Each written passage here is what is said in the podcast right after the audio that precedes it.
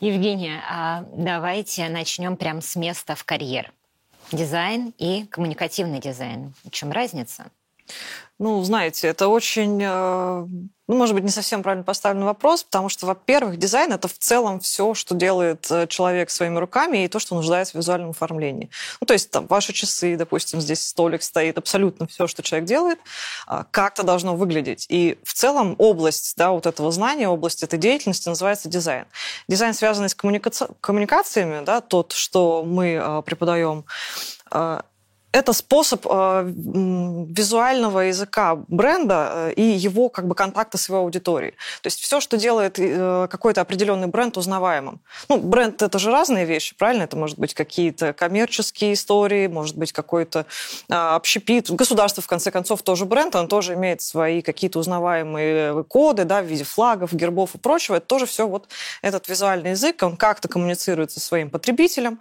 И вот коммуникационный дизайн занимается тем, что разрабатывает вот эту стратегию, да, долгоиграющую такую стратегию, которая а, помогает, собственно, достигать узнаваемости и вот какую-то внутреннюю часть бренда, миссию, позицию, да, какие-то э, основополагающие вот эти ценности доносить до потребителя еще на этапе вот буквально визуального знакомства с ним. А, спасибо. Расскажите, пожалуйста, как пришла вообще в голову идея создать такую программу, и особенно онлайн, потому что э, когда речь заходит а, о том, о, о каком-то творческом процессе, всегда кажется, что очень важно общение тет-а-тет да, мастера и ученика. Во всяком случае, мы привыкли а, а, к этому. Расскажите, почему вы решили сделать такую программу онлайн? Ну, во-первых, да, какое-то время назад э, мы, в принципе, столкнулись с необходимостью в целом все обучение перевести онлайн.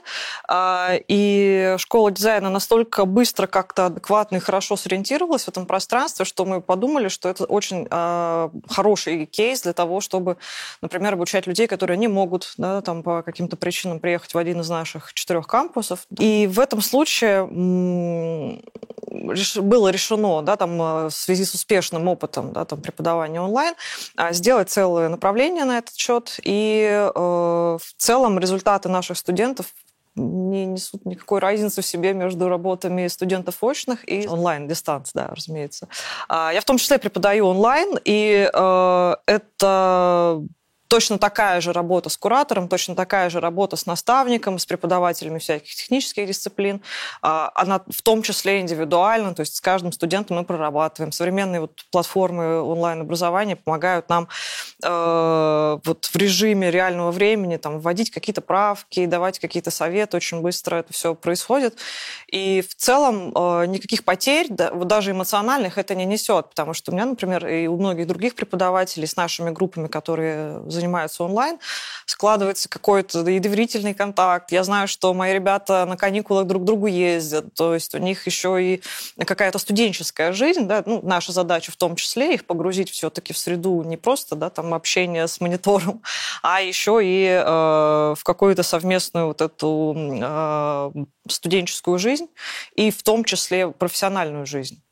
Это важно. Погружение в профессию – это максимально нужная штука. Ну, тут напрашивается следующий э, вопрос. А как тогда устроено обучение э, на программе? Из чего оно состоит? Смотрите, в целом у нас есть э, практически на всех направлениях, ну, э, естественно, все это пошло с коммуникационного дизайна, ну, базовый курс, так называемый, который проходят все э, и в бакалавриате, и в магистратуре, если э, именно на комдис поступают, э, который сперва вас ориентирует в каком-то понятийном аппарате, в, в целом в жизни, в профессии, каким-то особенностям э, мышления. Плюс ко всему это тех, технические дисциплины, мы их называем, технологические дисциплины, где они учатся графическим редакторам разного свойства, и растровой графики, и векторной графики, работают с видео, работают с анимацией, даже с 3D, с многостраничными изданиями. Ну, те, которые вот так листаются, которые книга, и те, которые ставятся вертикально, которые сайты и э, прочие а, интернет-ресурсы. Первый год они пробуют какие-то части разных э, областей, разных отраслей дизайна. Да? То есть это и э, фирменный стиль, да? то есть основополагающие вот эти константы, которые есть вообще в бренде, логотип, цвета, шрифты, то есть все-все-все, с чем мы вот в первую очередь сталкиваемся. А дальше это плакатная графика, э, наверное, самая творческая часть вообще нашей профессии, потому что там есть максимально э, емкое и такое художественное высказывание. Э, дальше мы смотрим, как все это дело идет в объем, да, то есть в среду, в, в интерьерное пространство, и занимаемся э, книгами, да, в том числе ребята составляют э, свое издание, да, там, в, в котором они описывают это самое пространство. Э, и следом, да, на финальном модуле мы создаем уже ребрендинг либо существующей какой-то компании, либо, может быть, стартап сами студенты придумывают. А, и в процессе да, всего этого они как-то начинают потихоньку уже ощущать, какие дальнейшие их профессиональные шаги будут, да, потому что кто-то склонен, например, делать коммерческий да, там, дизайн, так называемый, ну, все, что связано с продуктами, с товарами, все, что можно купить, там, разрекламировать и прочее. А кто-то, вот как я, например, в бытность свою еще студентом нашей же школы, а, выделила себе трек как э, работа с культурными институциями, то есть музеи, театры, кино, фестивали, все, что связано, да, там так или иначе с культурой, э, там, или с народными промыслами в том числе. И как-то постепенно, да, вот в течение этого года ребята начинают уже понимать э, профессию, друг друга, а, обрастают какими-то техническими навыками, которые потом впоследствии помогают им а, уже полностью да, там, а, уделять время именно придумыванию. Да, там, я не очень люблю слово креатив, но тем не менее да, там, какому-то созидательному и концептуальному да, дизайну, который мы в основном стараемся продвигать. Вот. А, и следующие года после первого курса, а, после вот этого базового обучения, идут уже на наращивание более а, реальных брифов, которые они могут найти самостоятельно, например. Ну, у кого-то, может быть, есть какие-то выходы или связи. Часто мы работаем еще по брифам с нашей лабораторией дизайна, то есть реальный заказчик нам приходит, дает какой-то запрос, заполняет бриф, и мы можем дать это студентам. Студенты делают некоторые вариации для них, то есть вот как вот уже взрослый заказ, абсолютно проектная работа, и в целом целом у нас все вообще э, как проектная работа выглядит. То есть, э, например, я только на первом курсе веду лекции, в остальное время мы уже э, работаем над конкретным, на какой-то конкретной задачей. То есть там какой-то понятийный аппарат я им даю сперва, да, а потом уже э, все практикуются. Ну и это классная возможность, потому что даже вот э, магистратура два года, бакалавриат четыре года, и за это время э, человек э, даже в рамках учебных задач формирует очень уверенное, классное портфолио, да, то есть которое может там, нас даже выкладывать, то, что у нас сейчас, э, мы второй год уже эксплуатируем наше новое портфолио, которое там уже спорит с бихансами. Э, оно весьма удобно и э, служит не только да, там, как показателем нашей работы, но еще и выступает ребятам как подспорье. Да, там, можешь скинуть ссылку на свой аккаунт твоему потенциальному работодателю, он посмотрит, как ты умеешь работать. Вот. Евгения, вы говорили, что кроме портфолио вы формируете у ваших студентов дизайн мышления. А что это такое? Это целая, да, такая а, совокупность навыков, которая вообще формирует э, тебя как дизайнера. Потому что вот в нашем представлении, да, то есть дизайнер это не тот, кто технически может делать какие-то штуки, нарисовать иконку, там, э, сделать, там, поменять цвет фона, да, или еще что-то такое, да, легкое.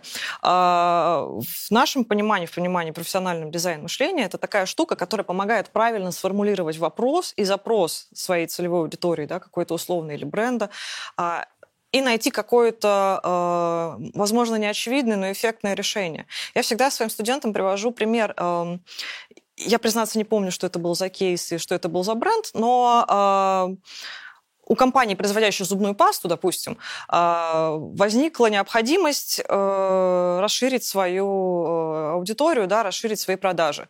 И в целом они пробовали по-разному. Они брали разных дизайнеров, они делали им разные упаковки, очень красиво все, там делали какие-то и современные, и более винтажные. И как-то дело не шло. Да? Была какая-то вот лояльная аудитория, и все. Дальше они как-то э, совсем не продвигались да, в своих там, финансах. А, и они наняли одного человека, который как раз обладал вот этим навыком, и а, он сделал одну простую вещь. Он чуть-чуть расширил горлышко зубной пасты. Это штука, которая находится как-то у вас вот, ну, в архитектуре ну, в подкорке, что ли. То есть просыпаешься утром, абсолютно одним и тем же движением давишь эту пасту. А, оно на механике. Мы, если там кого-то спросить сейчас, то он не вспомнит, как он это делал. Просто очень механическое движение. И вот это одно маленькое расширение вот этого флакончика позволило быстрее тратить эту пасту и, а, соответственно, в связи с большими объемами продаж, они выросли просто, ну, как бы по срокам, да, то есть паста начала кончаться быстрее, а, люди начали покупать ее чаще. И, соответственно, финансовый оборот компании вырос. Да, то есть это, может быть, не самый этичный пример, но, тем не менее, а, вот дизайн мышления – это скорее вот про это. Не про создание какой-то красивой эстетичной картинки, хотя не спорю, это тоже функциональная штука, а именно про понимание ключевой проблемы, поиска неординарного решения этой проблемы а, и в целом да, там, какого-то формирования а, по итогу максимального выхлопа, что ли, скажем так оставим за, за, за скобками какие-то моральные суждения по этому поводу. Меня скорее а, поразило то вы говорили, что в начале, что дизайн это не только картинки, но вот это пример, что дизайн это вещи, и то, как вы этими вещами пользуетесь, это, это очень наглядно в этом примере. Хотела спросить а, а, о том, а кто может прийти на вашу а, программу? На базовый курс а, вообще абсолютно кто угодно. То есть а, у нас простроено... Базовый курс – это как раз коммуникационный дизайн. Да, угу. да. А, у нас обучение как раз простроено таким образом, что мы э, человека вводим прям самых азов. И даже если там человек никогда не, не открывал ни одного графического редактора, у него есть э, абсолютно там равный шанс со всеми остальными ребятами. А, потому что мы учим всему прям с нуля, начиная от пропедевтики, каких-то композиционных особенностей, построению шрифта, вот, ну, то есть все, все, что нужно для того, чтобы емко а, понимать вот этот функционал всего, что может дизайнер, мы учим прям сам Даже рисовать от руки не нужно уметь? Не нужно. Ну, я умею, но я, по-моему, за 10 лет э, вообще в дизайне ноль раз рисовала. То есть, э, например, иллюстрация — это отдельный вид э, визуального да, там, какого-то искусства.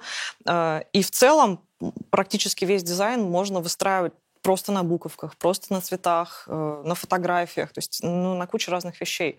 А если есть э, какой-то определенный скилл, который, например, у человека развит лучше всего, допустим, там кто-то хорошо чувствует цвета, я не очень хорошо чувствую цвета, но я хорошо помню цифры, поэтому, например, когда я делаю дизайн, я запоминаю цифры, э, цифры числовые коды э, цвета и использую их, исходя из э, знания там просто э, механики программы. Э, кто-то, например, любит рисовать и умеет это делать, э, и он может интегрировать в свою идентику, да, там, которую он создает, иллюстрации персонажей, каких-то маскотов, может быть, какие-то паттерны создавать. Можно идти просто там, если хорошо фотографируешь, или, например, бренд связан как-то с фотографией, можно придумывать какой-то фотостиль. То есть а, любой скилл, который ты а, имеешь, его можно и нужно применять. А, однако у меня ближе ко второму курсу, к студентам, всегда есть такая небольшая а, задачка со звездочкой, потому что я, как правило, начинаю подговаривать так, как тот самый злобный дизайнер, который все продает. Подговаривать, делать какие-то ну, нехарактерные вещи, потому что если ты не, ну, как бы не ступишь на незнакомую территорию, ты никогда не поймешь, э, есть тебе там смысл дальше собирать цветочки, или лучше остаться там, где ты есть есть.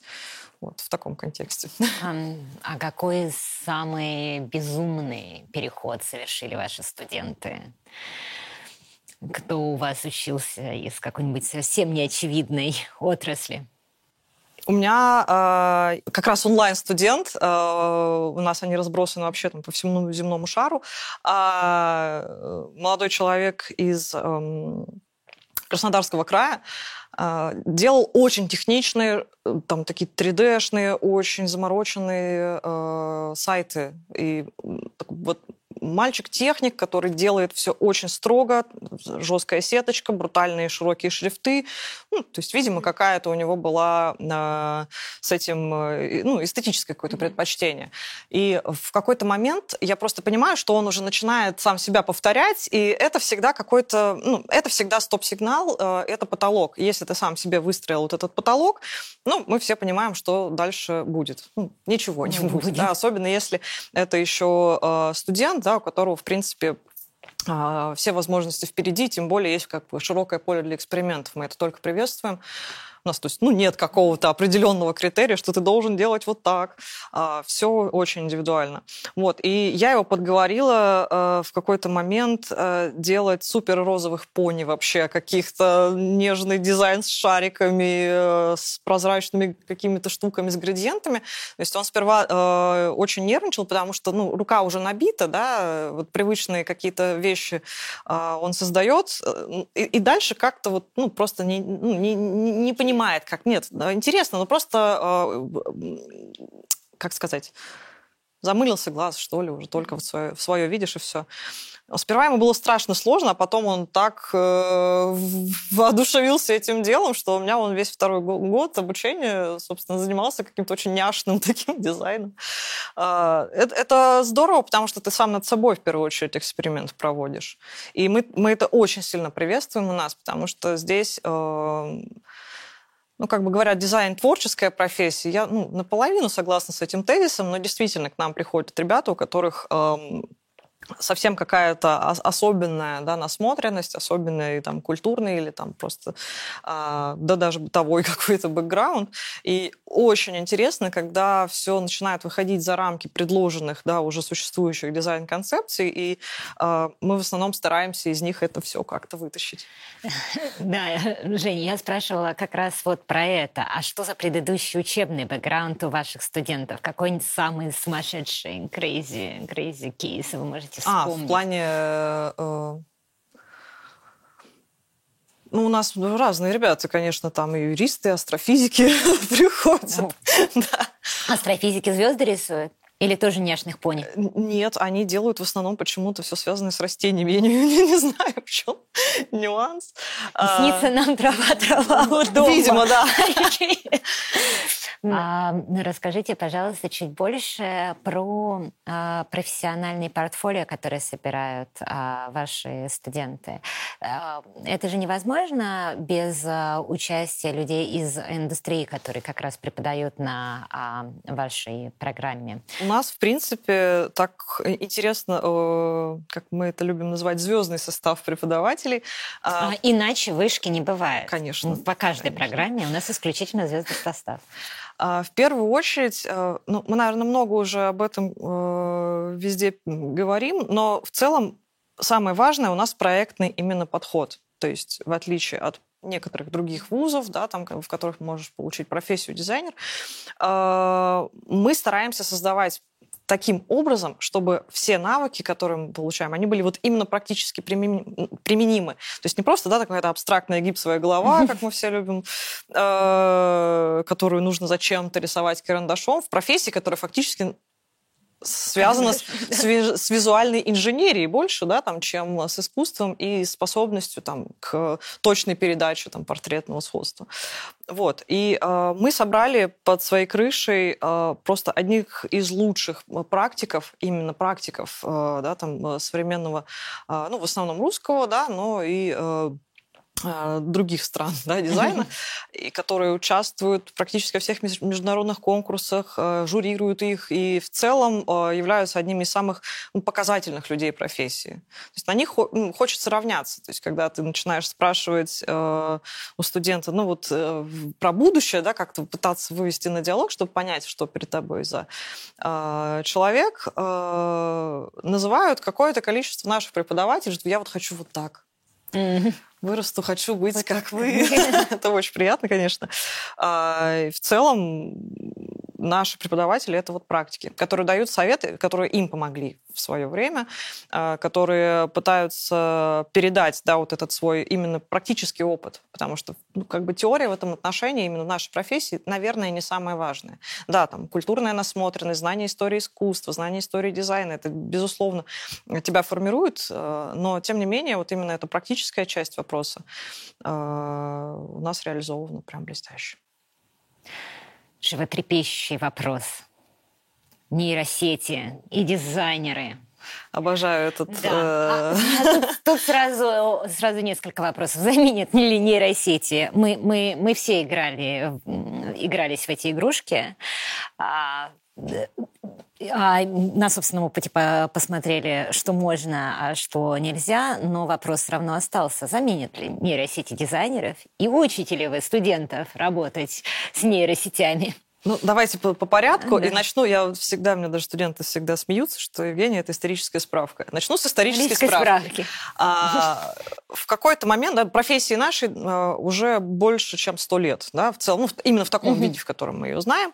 А, и в какой-то момент а, люди, которые а, занимались вот этой профессией, а, столкнулись с такой штукой, что несколько десятков лет назад появились первые графические редакторы, в которых достаточно просто можно было что-то написать, сделать какую-то графику, со временем обработать фотографию и прочее, прочее. И их э, исключительные э, технические навыки, связанные с тем, как вырисовываются шрифты, как выстраивается знак там, и прочее, прочее, оказались под угрозой.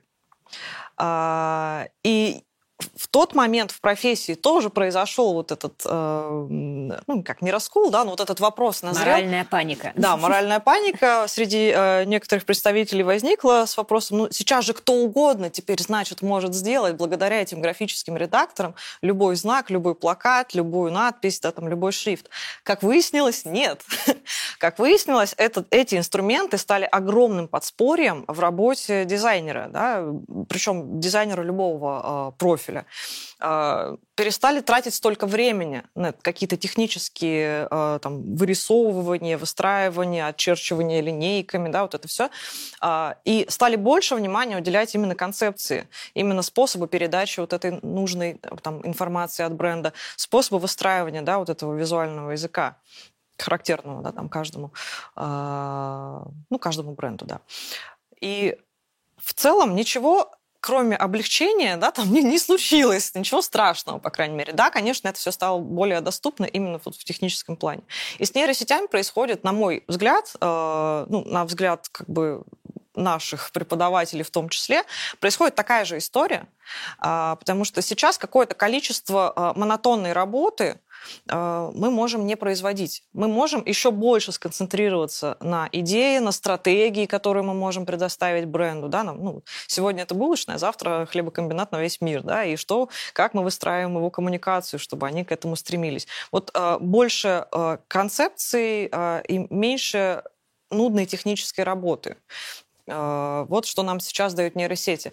А, ну, вы говорите, что все с этим игрались, и вы помните, как это сложно, наверное, задать запрос нейросети таким образом, чтобы она выдала то, что вы хотите. Но а, человек всегда посредник да, между нейросетью и там, итогом. Да? То есть вы выдаете запрос. Но, опять же, вот этот способ мышления нужно иметь, нужно понимать, как ты выстраиваешь эту линию. У нейросети нет воображения да, она работает, в принципе, как наше воображение. Да? Воображение работает как? Мы когда-то что-то много всего видели, и потом в каком-то контексте это все переконструируется и дает нечто новое.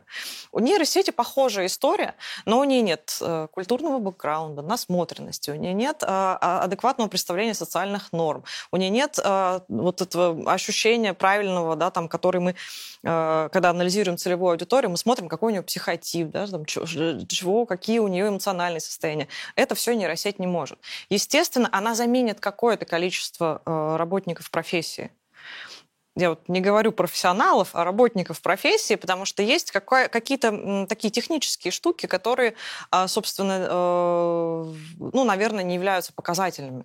Например, там карточки для маркетплейсов, какие-то, может быть, вовлекающие сторис и прочие штуки, которые, в принципе, не, не требуют большого погружения, да, там, такого эмоционального, просто ну, показывают какой-то товар. Да, это тоже делают люди с дизайн-навыками, но не с навыками дизайн-мышления, опять же. Ну, в целом, э, да, вот э, если брать какие-то простые вещи, типа создания там абсолютно э, идентичных друг другу там лендинг-страниц или карточек товара, конечно, здесь есть о чем попереживать ребятам. Э, но они могут пойти к нам в магистратуру, и мы научим их, как этому противиться. У меня студенты, вот продолжая ваш вопрос, э, у меня студенты в этом году вот два модуля подряд а, мы интегрировали, собственно, социальные сети в раз... Ой, э, нейросети в разном ключе. То есть кто-то использовал там чат GPT, он давал им бриф, там кто-то использовал Midjourney. Midjourney, да, или uh, другие вот, uh, всяческие нейросети, связанные с изображениями, для того, чтобы сконструировать одну из концепций и проверить, как, как это вообще работает. Ну, то есть можно ли взять и отдать ей все, всю задачу и получить просто готовый результат? Нет, невозможно. Это всегда требует большой доработки. А, знаете, один а, наш известный с вами коллега из а, факультета компьютерных наук Евгений Соколов однажды сказал, что помните о том, что нейросети всего лишь умеют лучше всего предсказывать следующее слово. Ну, в случае визуальных вещей, наверное, следующий образ. И мне кажется, да, что там, где нужна какая-то новизна, не какой-то анализ, никогда никакое новое изобретение а, человека не а, заменит. Евгения, поделитесь а, немного тем, чем а, занимаются выпускники вашей а, программы. Есть какие-то случаи, которые вспоминать о которых вам а, приносит удовлетворение и удовольствие? Ой, да практически все. Мне сложно выделить. Мы очень любим, я очень люблю своих студентов. Для меня какое-то э, сохранять контакт с ними это очень э, радостная история. Э, биографии складываются очень по-разному, да, то есть ну, по итогу, после этой программы, э, у тебя есть несколько вариантов развития событий. И вот, ну, студенты мои показывают как раз, э, что эти варианты, как правило, и используются. То есть, например, вы можете пойти работать в, какую-то, э, в какое-то дизайн-бюро, да, то есть э, место, где конкретно люди специализируются на дизайне, быть одним из участников вот этой команды,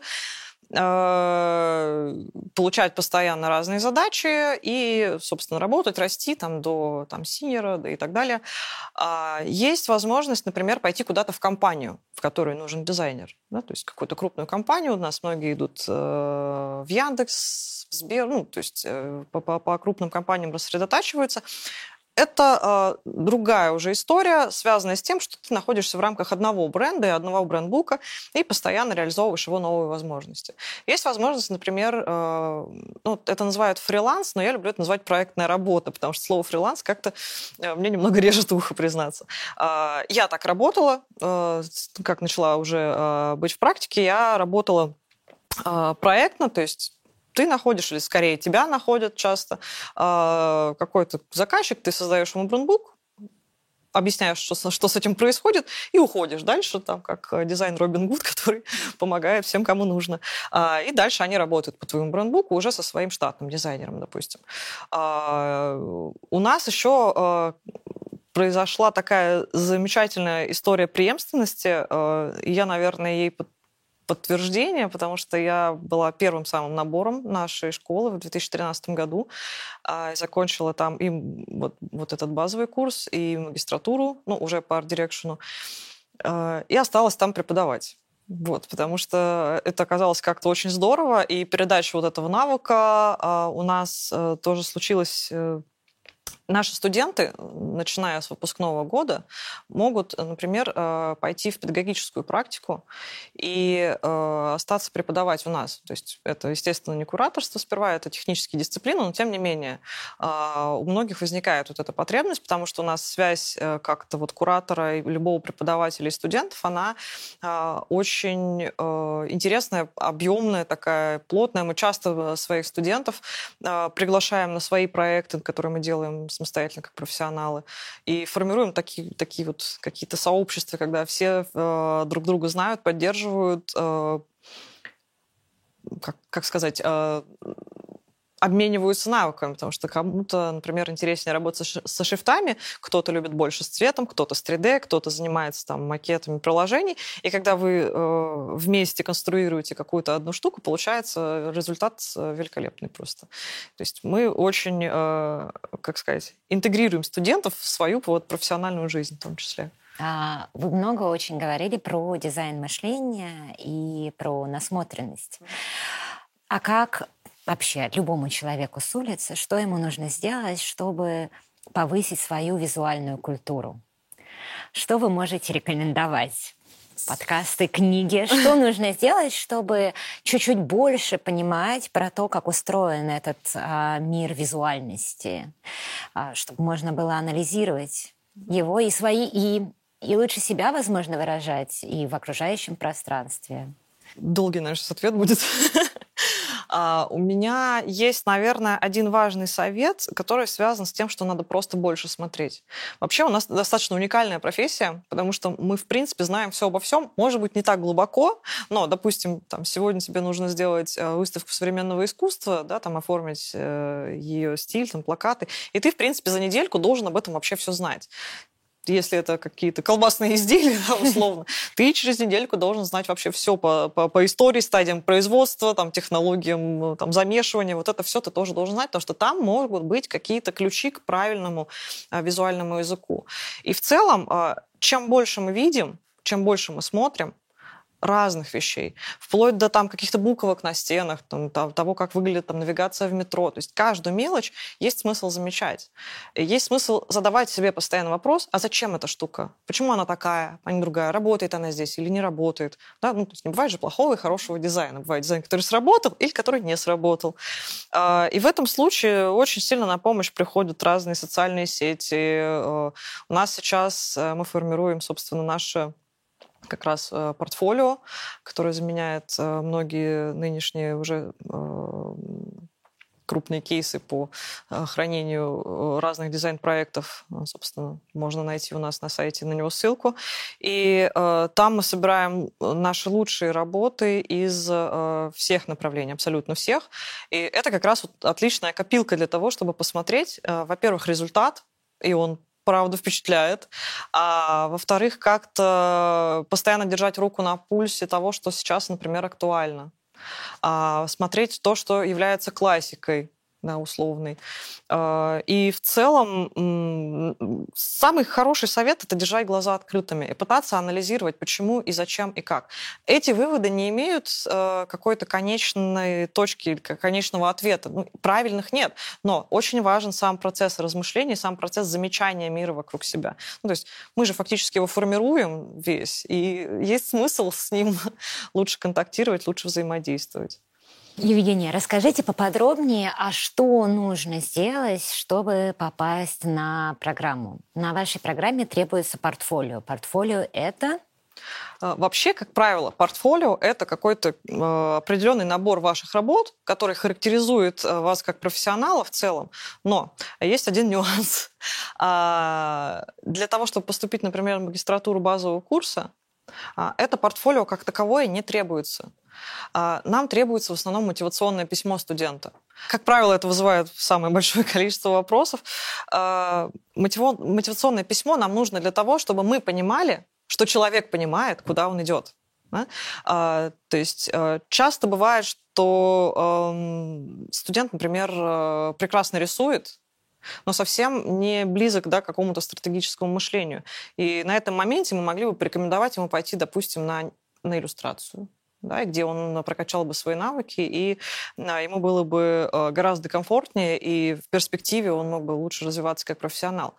А, поэтому именно в магистратуру при поступлении мы просим только хорошо описать ваш предыдущий опыт, если он есть, если его нет, это не критично, а, и какие-то ну, чаяния и желания. Не то, что я там, как я вижу себя через пять лет, но, по крайней мере, какие-то сферы и области, которые интересуют. Там, вот мне нравится, как выглядят афиши в театрах. Это нормальный совершенно да, там, момент мотивационного письма. Или я слышу, что дизайнеры зарабатывают кучу денег. Я тоже хочу зарабатывать кучу денег и при этом э, э, рисовать заниматься, или, любимым, там, заниматься делом. любимым делом. Делать мир красивым, там, умным, интеллигентным. Это тоже совершенно адекватный кейс, потому что ну, деньги лучший мотиватор, как правило. А, и в целом просто сообщить нам о том, кто это кто вы, да, эм, именно с той точки зрения, которую вы считаете необходимо знать нам, э, и э, дать понять свои э, пожелания, да, там, кем вы хотите да, там, дальше себя видеть. Вот какую-то такую идеальную вашу картину и что-то о том, что нравится сейчас именно в этой профессии. Расскажите немного о том, кто преподает на программе. Чтобы собрать портфолио, очевидно, что студентам нужно выполнять какие-то реальные кейсы. Как это все устроено? У нас вообще в специальности преподают в основном профессионалы да, из своей области э, практики. Э, и наш, среди наших звезд мой куратор, который вел меня, и благодаря ему вообще я себя ощущаю тем, кем я ощущаю, это Игорь Гурович. Он один из э, лучших профессионалов, плакатистов, э, всемирно известный человек, да, на которого ориентируется огромное количество людей, которые, в принципе, олицетворяет э, собой, наверное, тот, тот самый дизайн, который возник, когда возникла Россия э, в этом периоде. Э, собственно, благодаря ему моя карьера пошла как раз э, именно вот именно дизайн-часть а, потому что мы вместе работали над многими проектами, над музеем слова на ВДНХ, там, над э, разными даже предвыборными историями. То есть э, вот и, и, и многие мои сокурсники, в том числе, пошли следом за ним, да, и сейчас там э, занимают какие-то классные высокие позиции в своей области.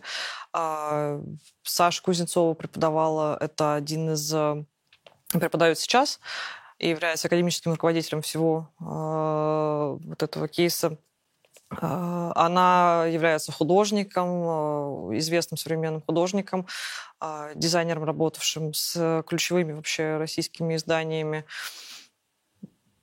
Андрей Логвин, известный художник, известный дизайнер, который автор того самого известного, наверное, в среде плаката «Жизнь удалась», где черная икрой по красной икре. Многие другие, всех и не упомнить.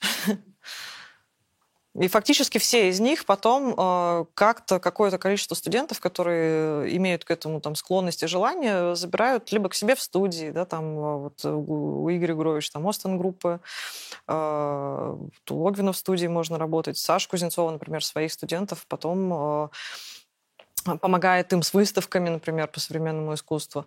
Мы все до сих пор работаем в связке уже с, мне с выпуска прошло много лет, а мы все еще все вместе и с сокурсниками, и с нашими кураторами.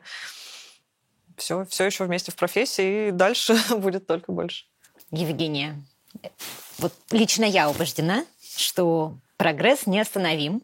Мы все движемся в светлое будущее. Расскажите, пожалуйста, куда движется дизайн? Вместе с нами к светлому будущему, будущему, да, потому что э, за последние даже лет 10 э, ситуация с, э, во-первых, запросом на дизайн, во-вторых, самим дизайном очень сильно изменилась.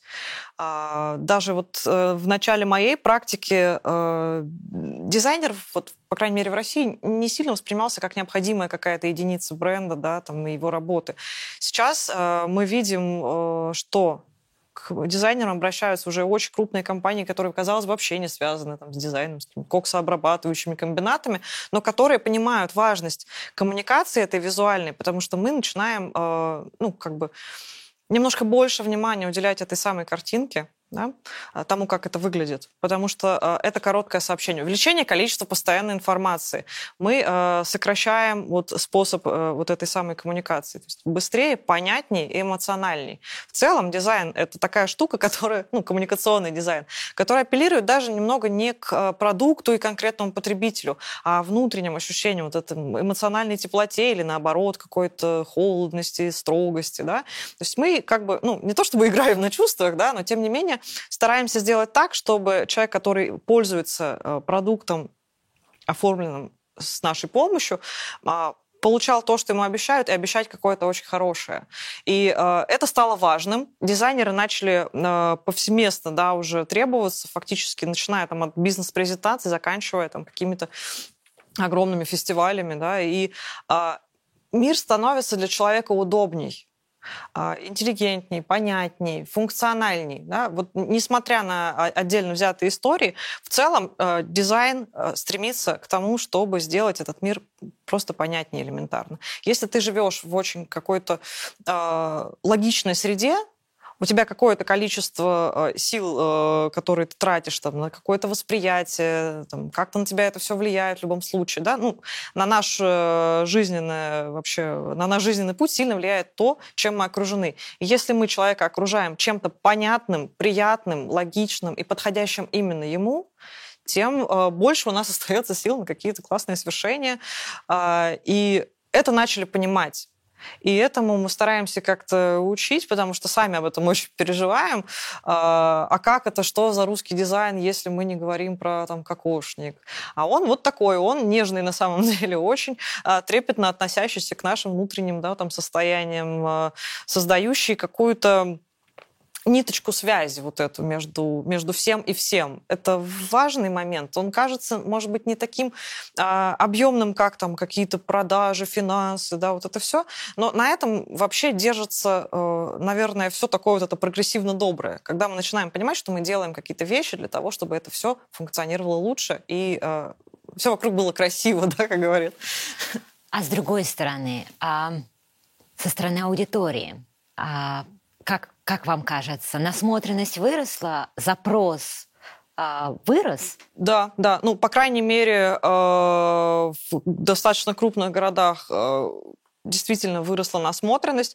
Уже э, практически все там слои целевых разных аудиторий э, уже понимают в том, что это вот э, красивое, современное, стильное, да, там, а соответственно, если бренд там, этому уделяет внимание, то и качество, скорее всего, будет э, там, на высоте.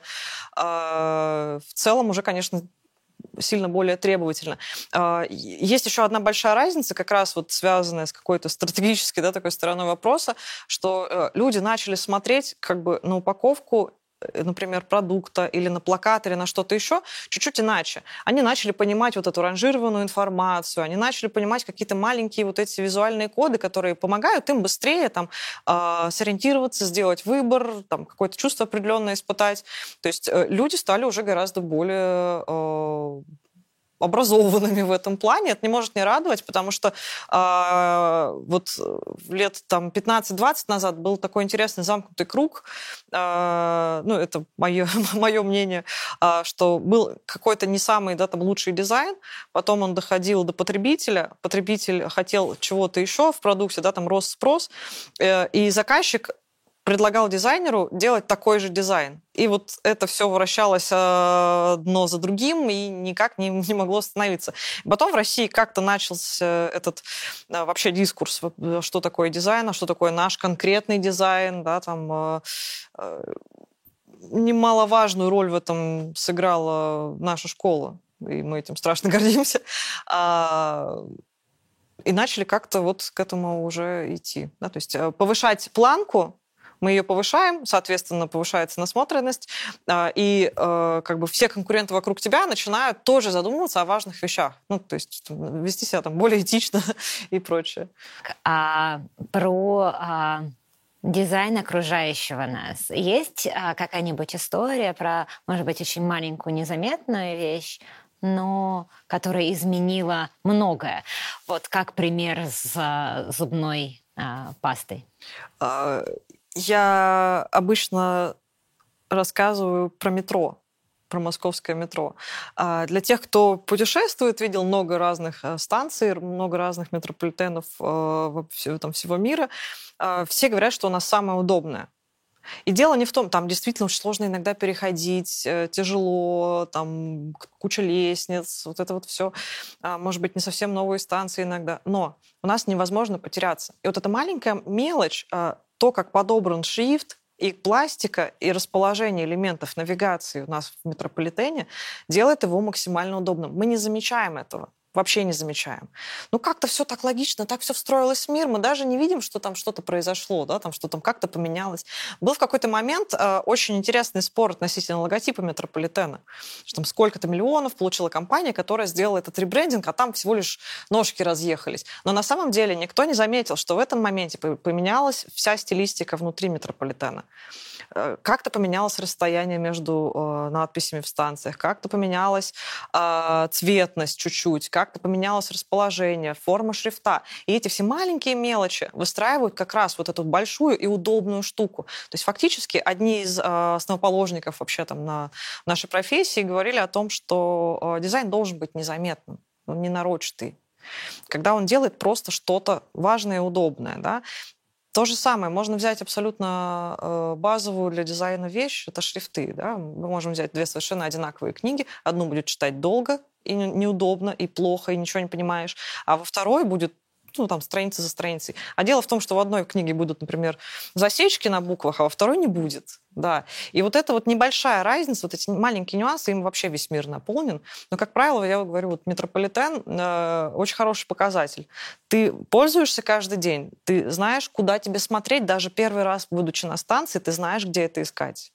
И вот это вот про удобство, про функциональность и про маленькие незаметные шажки, которые, собственно, э, провел дизайнер, проделав гигантскую работу по улучшению вообще вот этой всей навигации. Да, указатели на полу в метро – это самое лучшее, что вообще могло да. а, случиться. И, и это тоже коммуникация метрополитена со своими потребителями, тоже какой-то определенный визуальный язык. А, спасибо, дорогие слушатели, что вы были на очередном подкасте «Вышка on the line». Все упомянутые материалы вы найдете в описании. До новых встреч! thank you